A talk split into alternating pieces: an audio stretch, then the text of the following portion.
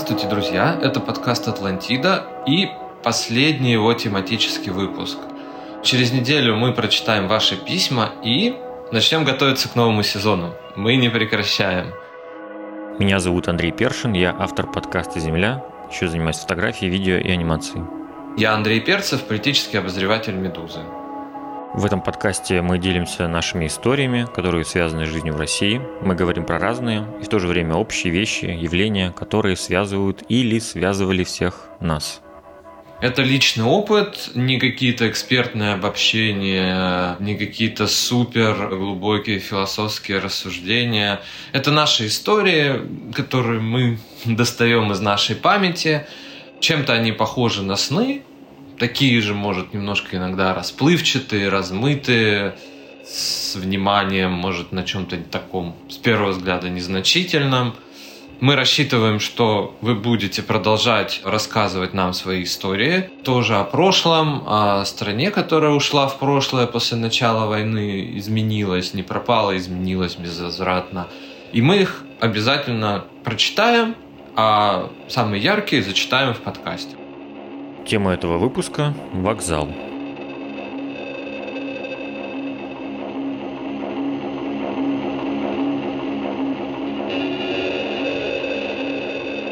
Так получилось, что мы начали погружение, да, путешествие по нашей памяти э, с поездов. Ну, а теперь мы решили сделать круг, и мы возвращаемся на вокзал. Да, вот такая вот лирика, такая попытка поиграть в метафоры. Ну, все дороги ведут на вокзалы, как ни странно. Все пути даже в городах э, ведут на вокзалы. Так что сегодня мы говорим про них.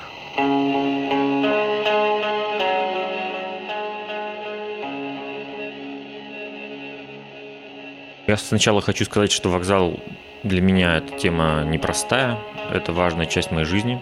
Ну, он для меня как близкий человек. А про такие темы не очень просто разговаривать. Тем более в России из-за ее такой особенности.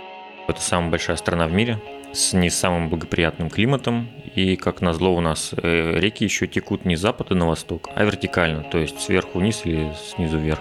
Поэтому сцеплять страну воедино пришлось железом и шпалами. И порталами в эти маленькие миры, которые у нас по стране раскиданы, стали, мне кажется, эти самые вокзалы. Поэтому чем дальше на восток, чем позже вот эта территория и края становились частью России, тем сильнее в тех местах энергетика у этих вокзалов, потому что, по сути, это знак присутствия, такой маяк жизни и символ, что это часть чего-то общего, как будто бы часть страны.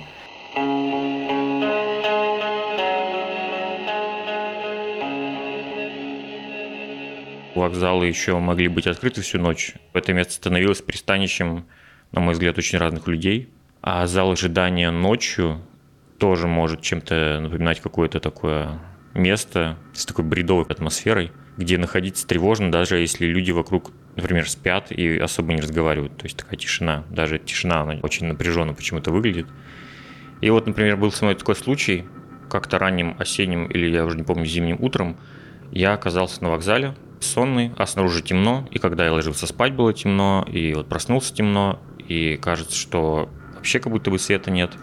И я вот стою такой один на вокзале, чувство такое наш разбитое, беззащитное, и в этот момент ко мне подходит незнакомец с глазами, на которых такие красные капилляры, какие-то, ну, не знаю, уже полопавшиеся, и он на меня глядит, и настойчиво просит денег, но сумму еще такую, которую обычного незнакомца не просит. И потом начинает расспрашивать у меня, куда я еду, еду ли я один и какой у меня поезд.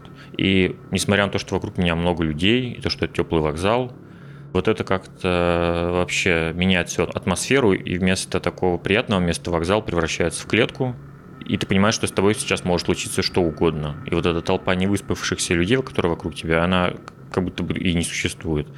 Но в моем случае я просто сказал, придумал такую отговорку, что сейчас подъедут мои друзья, а я приехал пораньше, чтобы всех встретить, и мы вместе сядем на поезд и поедем. Но он посмотрел на табло, на меня и сказал, а что ты меня обманываешь? Твой поезд уже ушел. Но это на самом деле ошибся он, я ему это объяснил.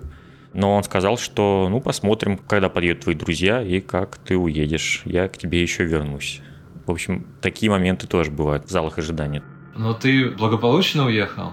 Да, я потом просто сразу пошел к поезду. и стоял там уже у вагона, у двери, и ждал как бы проводника как спасителя, честно говоря. Ну вот ты вспомнил зал ожидания, да, наверное, это одно из центральных э, мест вокзала, и в книге моего любимого писателя Саши Соколова вокзал называется прямо вокзалом ожиданий, да, то есть смешивается вокзал и зал ожидания до неузнаваемости. Ну и тоже такая мрачная его картина, да, и Россия, матерь огромная, игривая и лает, будто волчица во мгле. А мы ровноблохи скачем по ней. Она по очереди выкусывает нас на ходу, и куда лучше прыгнуть не разберешь. Вот так, так мы, наверное, иногда и прыгаем э, по вокзалам. Ну да, тем более уж блог такая особенность, когда на нее смотришь, всегда непонятно, куда она прыгнет. Она так хаотично как будто бы перемещается. Как будто бы даже телепортируется, мне кажется. Извиняюсь, что вклинился. Да, нормально.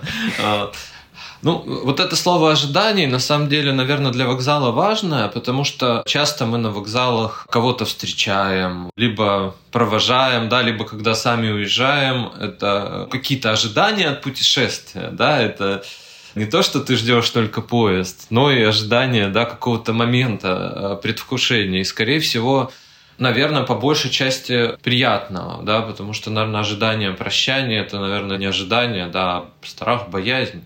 А ждешь ты как раз либо кто-то к тебе приезжает близкий, родной, да, родственник, хороший друг, либо сам, когда ты едешь в путешествие, ну, ты ждешь от него, ну, в основном, наверное, хорошего, да. Но действительно, вот я не знаю, может быть, у людей других поколений не того э, возраста, что мы, какое-то другое есть ощущение вокзала, но действительно вот ощущение опасности на вокзале меня вот, ну, покидало редко. Помнишь, да, в Москве петушки Ерофеев пишет, что он постоянно попадает на Курский вокзал, вот, я тоже расскажу про Курский вокзал, правда, не в Москве Курский вокзал, а вот вокзал именно в Курске, через который мы ездили в Москву, либо приезжали в него вот какое-то время, да, если вы помните выпуск про поезда, я небольшой любитель железной дороги. И особенно вот в 90-е, конечно, это было, да, такое немножко опасное место, потому что этот вокзал, он был расположен не в центре, но и не совсем на окраине.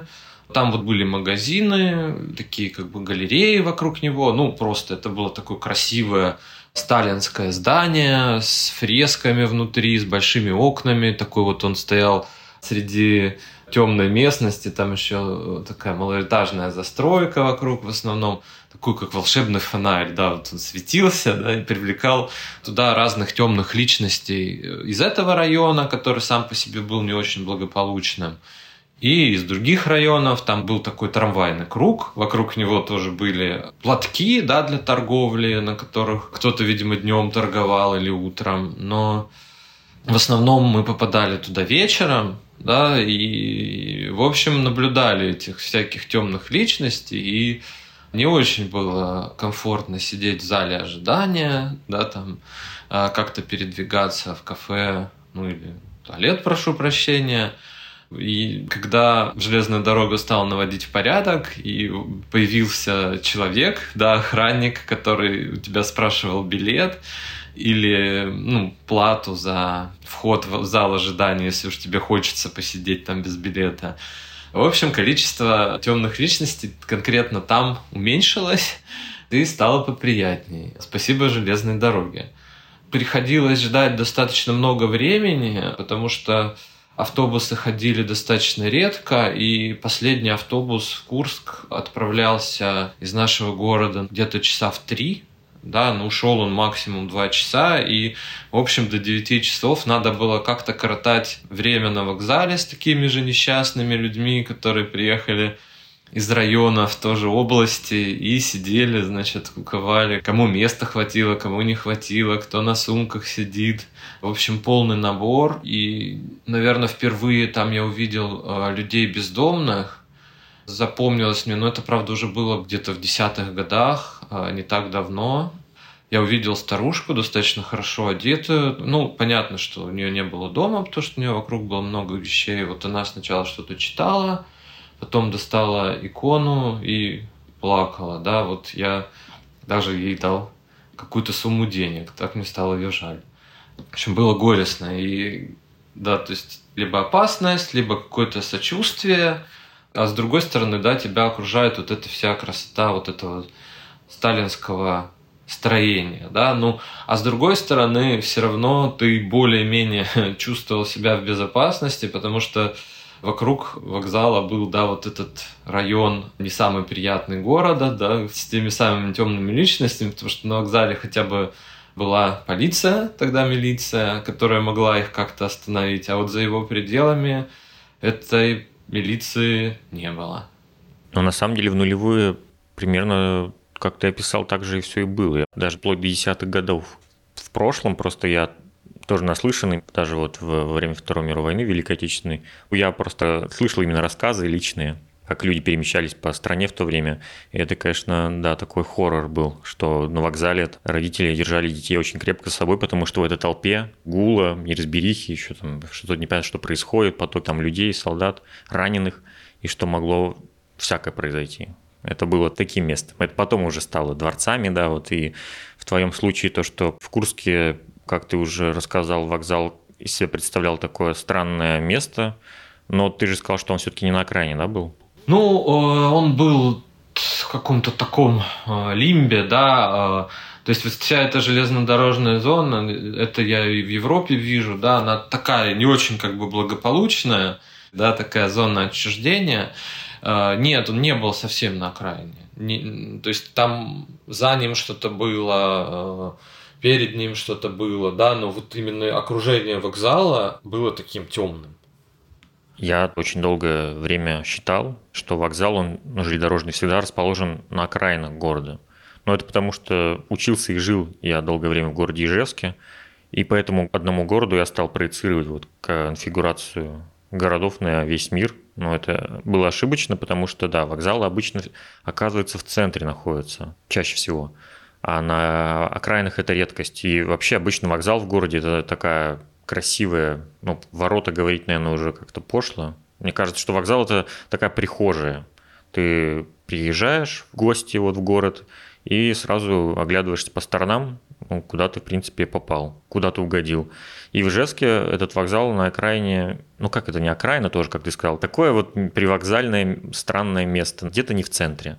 И я долго думал, что он новый, потому что он весь блестел от мрамора и гранита, но оказалось, что после реконструкции нулевые его настолько преобразили, что стерли с него вообще любой налет времени и истории. Но зато после этой реконструкции появилась привокзальная площадь, на которой, кстати, всегда было пустынно, чаще всего. Потому что поток поездов дальнего следования, как мне кажется, в отличие от Курска, поток был вообще очень мизерный, мне кажется, даже до сих пор. Потому что сам Ижевск, как и его вокзал, тоже находится на отшибе крупных магистралей, как железнодорожных, так и автомобильных. Поэтому там был красивый такой вокзал, но очень мало было гостей. Но вот когда ты садился в трамвай или на такси, когда не было выбора, и ехал до этого вокзала, потому что путь к нему все-таки надо было какой-то преодолеть. И надо было заранее прям это делать, потому что можно было даже в пробку попасть, потому что все могли ринуться прям в одно время к одному поезду то внутри прям окутывало такое предвкушение перемен, как ты уже сказал, потому что просто так туда, ну, я не ездил. И вокзал, он стал для меня ассоциацией того, что меня что-то впереди ждет, что в этот день обязательно что-то произойдет, или я где-то окажусь, или я кого-то встречу очень важного. А даже если я оказывался на вокзале и никуда не ехал, то это было очень странное чувство. Как будто бы ты что-то упускаешь. И вот с этого вокзала однажды я даже уезжал в свою первую самостоятельную поездку дальнюю. Я ехал из Ижевска в Петербург. Я был в канун своего дня рождения там. И меня собрались провожать друзья, подарили мне денег в дорогу. А потом пришел один мой приятель и сказал, ну, давай там, удачи, не забывай нас, береги себя. Я так удивился и говорю, а чего ты решил, что я совсем уезжаю? Петербург из Удмуртии. И я ему сказал, что ты чего, я отсюда никуда не уеду.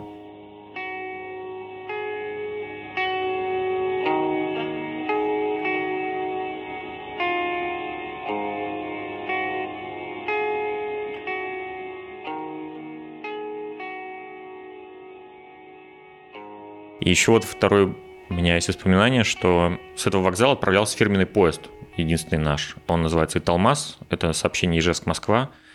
И вот почему-то, когда он начинал движение, то есть отправлялся, включали марш «Прощание славянки». И это, мне кажется, было очень странным решением. И, к счастью, вроде бы сейчас так не делают, но тогда надо было видеть, что творилось под эту мелодию на перроне перед уходящим поездом, потому что люди непроизвольно начинали рыдать, и будто прощались со своими родными, которые, мне кажется, ехали, может, просто в отпуск, но они прощались с ними как будто бы навсегда. Это вот что-то такое было, не знаю, инстинктивное. А если еще человек в возрасте там находился или очень эмоциональный, то, наверное, мне кажется, вообще можно было там прямо на перроне его в обморок упасть. Вот это очень, да, странный обычай. В Курске, правда, какое-то время э, звучал гимн области, города, про Соловьев, что-то такое. Но все равно, да, что-то отзывалось.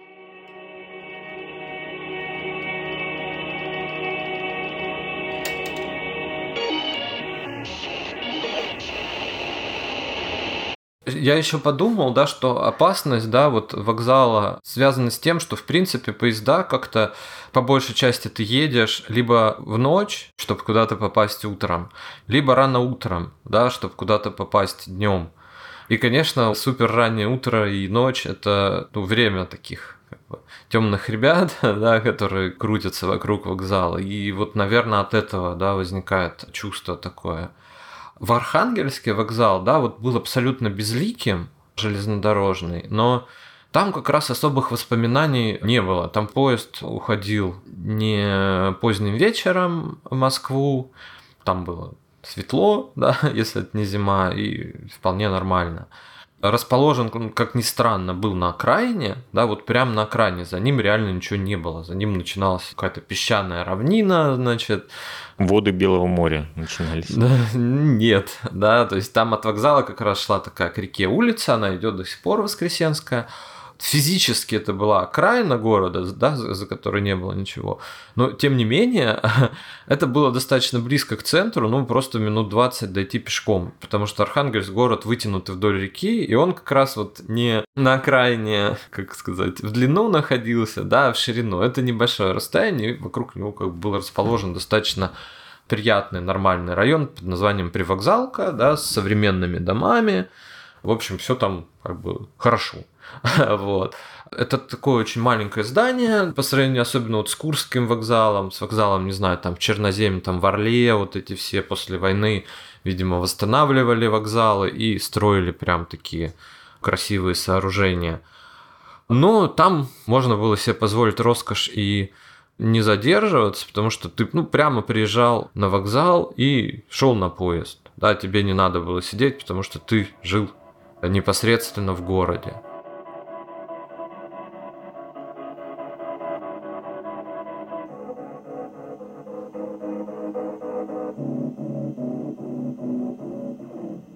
В Москве вот вокзал как-то хочется миновать. Да, я не знаю, есть ли у тебя такое ощущение. А ты на какой приезжал а, обычно? На Ярославский. Ну, кстати, в моем случае тоже Ярославский. Ну, меня, честно говоря, вот эти московские вокзалы, они ассоциируются со временем каких-то перемен в жизни. Я думаю, по другому поводу редко в Москве оказываются. Меня вот в Москве сначала свело с ума, зачем аж три вокзала стоят в одном месте и смотрят друг на друга, как истуканы. Ну, типа, почему нельзя один большой сделать вокзал? У меня была первая такая реакция. Но потом я, конечно, проникся, понял, что к чему, и особенно их архитектурная особенность, что каждый вокзал тебе показывает, что тебя ждет. Например, вот Ярославский, он своим внешним обликом говорил, что это вот северное воплощение России, что тебя вот ждут такие просторы северные – а Казанский вокзал в Москве, что это такая мозаика разных народов, живущих на Востоке и на Волжско-Камских берегах, там где-то к ним уходит поезд. А Ленинградский, ну, это такой путь в столицу бывшей империи, то есть он такой слишком важный. Ну да, в Москве, конечно, стал исчезать этот трепет перед вокзалами, потому что это начало становиться местом, куда ты приехал, и надо сразу куда-то нестись. А вот крутить голову по сторонам уже времени, да, как-то не было, забывал про это. И еще помню, правда, момент, когда в Москве начали в какое-то время все очень активно освещать. Тогда иллюминацию установили и на вокзалы, помню. И как-то вечером я приехал в столицу, и вот остановился на этой площади и засмотрелся на них, потому что я заметил, что они стали выглядеть совершенно по-другому. И снова как будто бы вот проникся их красотой, когда вот их свет по-новому показал мне. Но потом вся эта красота на нет сошла, когда там появилось это бесчисленное количество охранников, эти рамки везде установили, ограды, потом полная неразбериха, надо заранее приезжать, потому что очереди к этим рамкам. И вообще чем-то вокзалы стали больше напоминать такие режимные объекты. То есть ты оттуда просто так не выйдешь, просто так не зайдешь, там надо на 10 шагов вперед думать. У тебя, если тем более куча сумок, даже я помню, что вот один из последних раз, когда я был в России, мы сидели в зале ожидания Ярославского вокзала, и я увидел, что едва заснувшим людям, которые там сидели, подходил охранник и предупреждал, что на вокзале запрещается спать. Но это уже не зал ожидания был, а такой зал бодрствования, получается.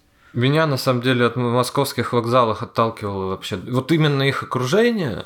Если ты живешь в Москве, ты либо приезжаешь на вокзал, либо уезжаешь с него, тоже тебе, в общем, нет нужды на нем задерживаться. Ну и окружение вокзала, я думаю, и то, что там находилось внутри, потому что никогда я сильно не задерживался там на вокзале, конечно, не располагает к тому, чтобы э, цеплялся взгляд, да, куча нетрезвых людей, которые так кротают время между поездами, куча каких-то зазывал, кричащие дети, которых трудно успокоить, да, потому что, ну, вокруг шум, гам и суета.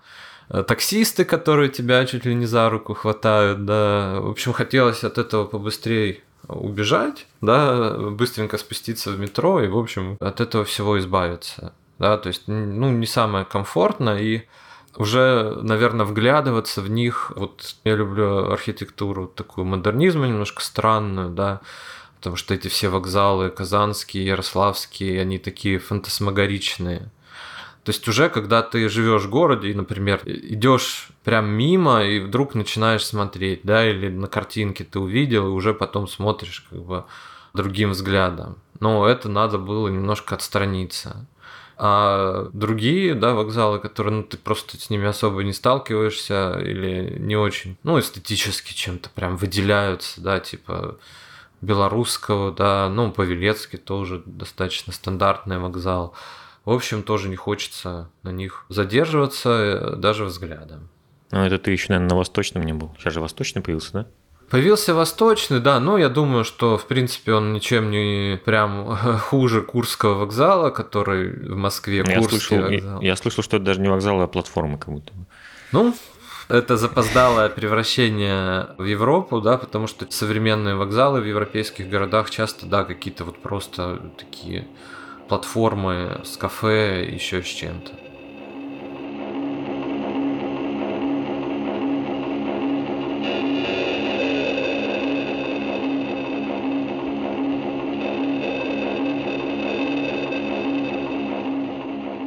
Да, вот что красивых вокзалов становится все меньше, это факт. Но мне кажется, этот процесс, он неплохой и не хороший, просто это происходит, течет жизнь, и вместе с ней меняются эти вокзалы.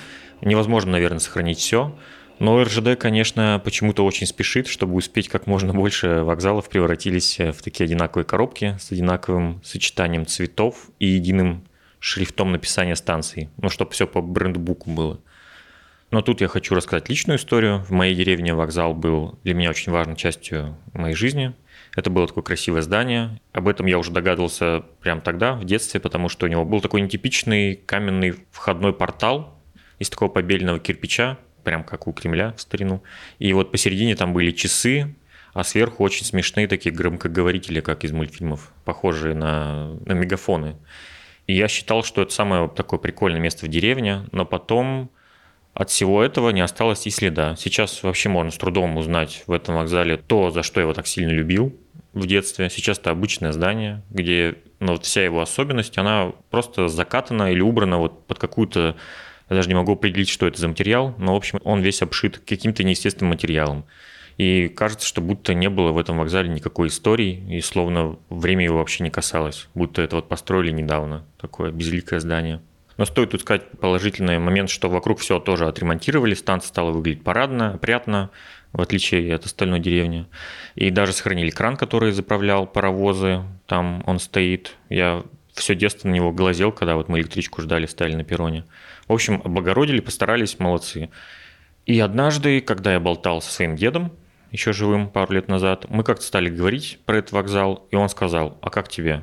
Хорошо мы его сделали, да? А я удивленно его спросил, как это вы. И оказалось, он подрабатывал там, ходил, ремонтировал этот вокзал. То есть именно мой дедушка, один из тех вот, кто реновировал этот вокзал, он там жил, он там местный. И вот он сделал его таким, и он говорил об этом с гордостью. Он сказал, что вокзал стал выглядеть лучше, и они сохранили его на долгие года. И вот теперь, получается, даже частичка моего дедушки, она вот как будто бы живет в этом вокзале. То есть, что он приложил руку к этой реновации. Так что, наверное, люди, мне кажется, причиняют вот э, причиняют добро этим вокзалам искренне, с любовью, желая как-то вот сохранить эти именно точки, эти вокзалы, чтобы они оставались. И на их взгляд, вот что таким образом они помогают их сохранить, хотя это, конечно, меняет их до пугающей неузнаваемости.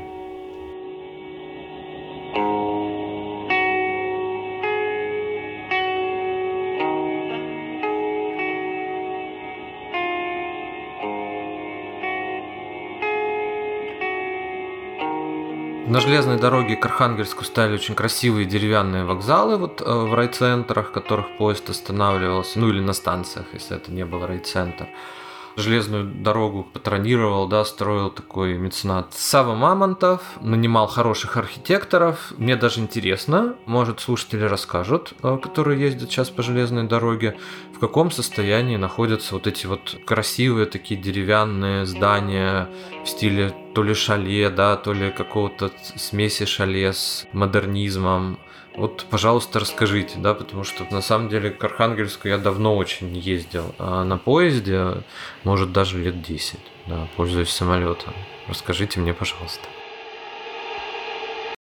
Ну, кстати, тут из современности есть положительные тоже особенности, хочу про него упомянуть, то, что во многих вокзалах сейчас можно остановиться и переночевать.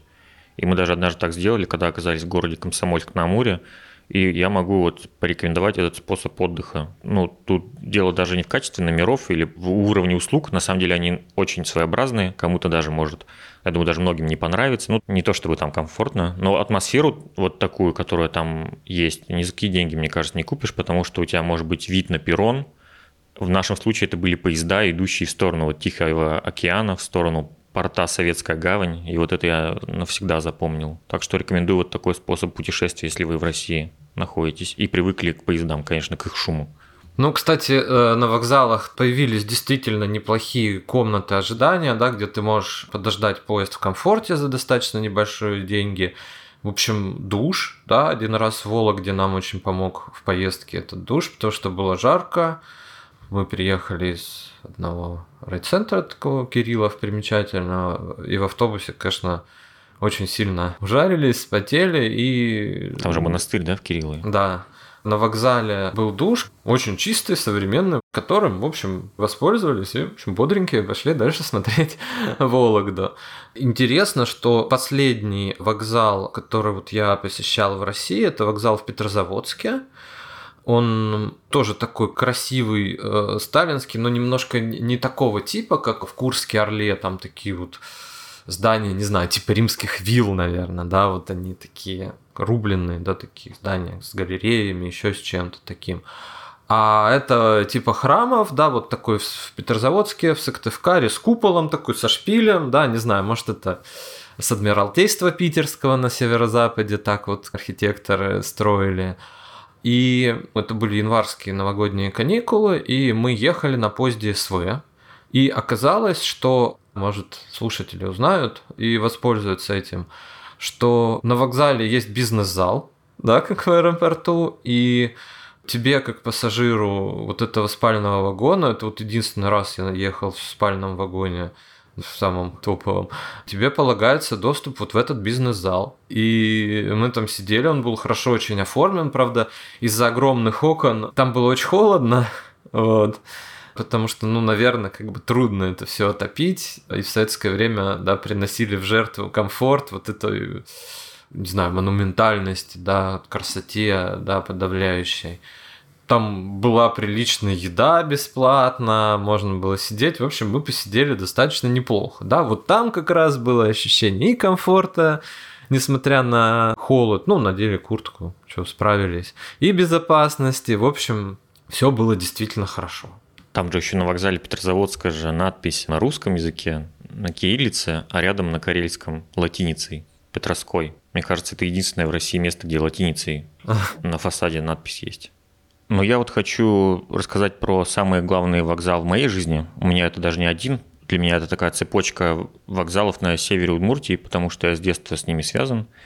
И я уже упомянул про вокзал в деревне, где я рос. Там я проводил очень много времени и был в помещениях, где нога обычного посетителя вокзала и не ступала, потому что мой папа уже много лет работает на железной дороге, и это большая часть моей жизни. И я с самого детства бывал в этих вот кабинетах, и я знал людей, вот, чьи голоса разливаются эхом над станцией, над, на деревне, вот, которые из громкоговорителя объявляли о приходящих э, поездах потому что это были все коллеги моего отца. И я видел труд этих людей, и вот мне всегда уже казалось с детства, что в этом запахе мазута, в этой пыли, за всем этим скрывалась красота всего этого мира железных дорог и вокзалов.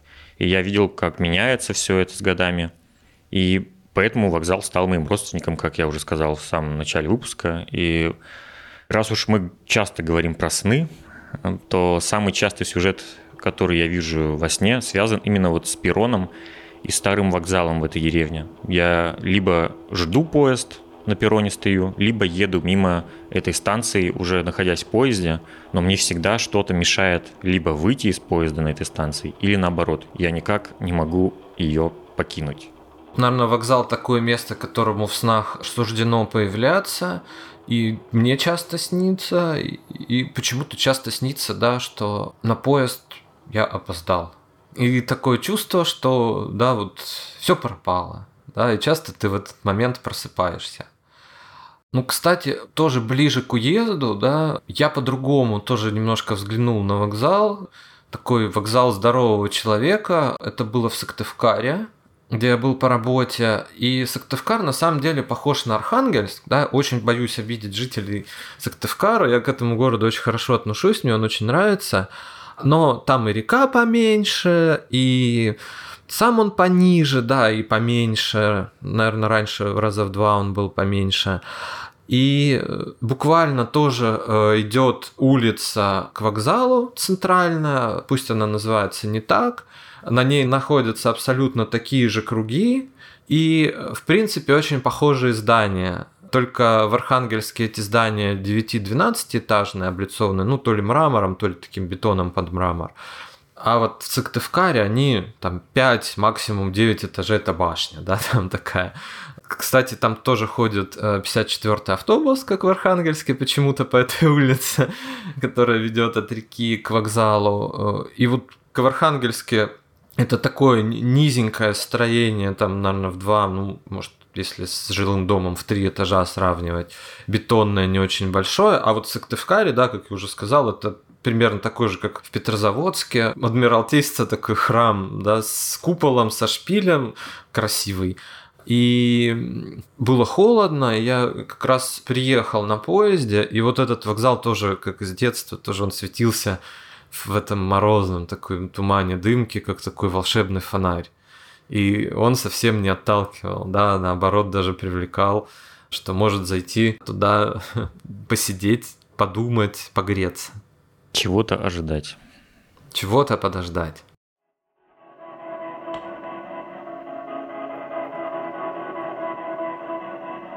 Это последний тематический выпуск нашего подкаста, поэтому хочется сказать вам спасибо, что вы нас слушали.